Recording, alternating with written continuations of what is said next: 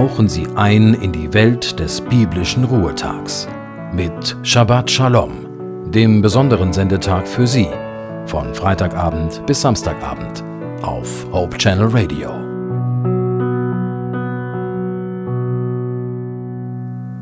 Also mich begeistert der Frühling, wie ein Baum mit kahlen Ästen und Zweigen plötzlich anfängt, Blätter und Blüten hervorzubringen.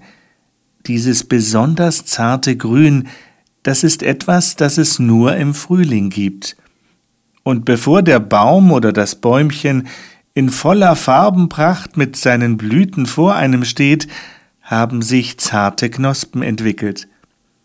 Seit jeher sind für Dichter und Schriftsteller Knospen ein Symbol der Hoffnung. Von dem Aphoristiker Hermann Lahm stammt der Satz Jede Knospe nährt die Hoffnung. Auch wenn Blüten verblühen, es gibt im Frühling immer wieder neue Blüten.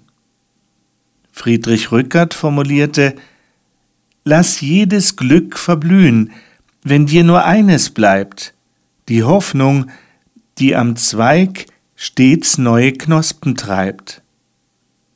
Die Schriftstellerin Caroline Luise Brachmann schrieb Schwellender Knospen im Lenz sind unsere Hoffnungen ähnlich.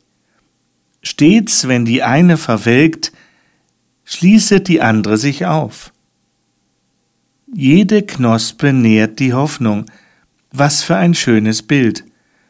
Aus einem kleinen Knöpfchen, aus einem unscheinbaren Etwas kann eine große, schöne und farbenfrohe Blüte werden.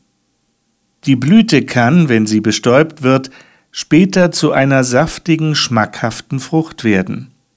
Solange die Blüte nicht vertrocknet und abfällt, solange sie mit dem Baum in Verbindung bleibt, ist das quasi die Bestimmung einer jeden Blüte.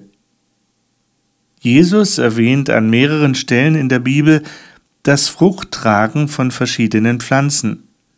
Am bekanntesten und am schönsten ist sicherlich das Bild aus Johannes 15, Vers 5. Ich bin der Weinstock, ihr seid die Reben.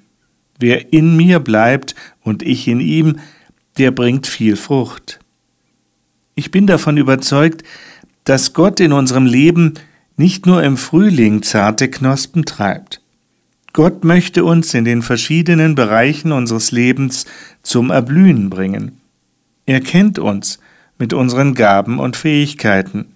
Er weiß, wie wir uns am besten entfalten können und aufgehen, um ein Segen zu sein für andere. Dann können aus unseren Blüten ohne weiteres Früchte werden, die etwas von Gottes Liebe weitergeben. Ich wünsche Ihnen, dass Sie an dem bald beginnenden Sabbat einen besonderen Blick dafür entwickeln, für die zahllosen Blüten in der Natur und für die Blüten, für die Chancen und Möglichkeiten in Ihrem persönlichen Leben.